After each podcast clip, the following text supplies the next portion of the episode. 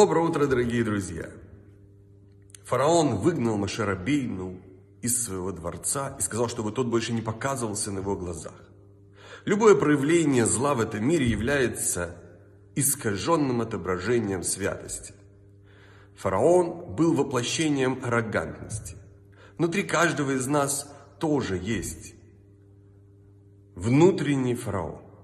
Его надо изгнать из своей жизни, чтобы дать нам полностью ощутить связь со Всевышним, его власть в этом мире и открыть своей жизни намного больше прекрасных моментов.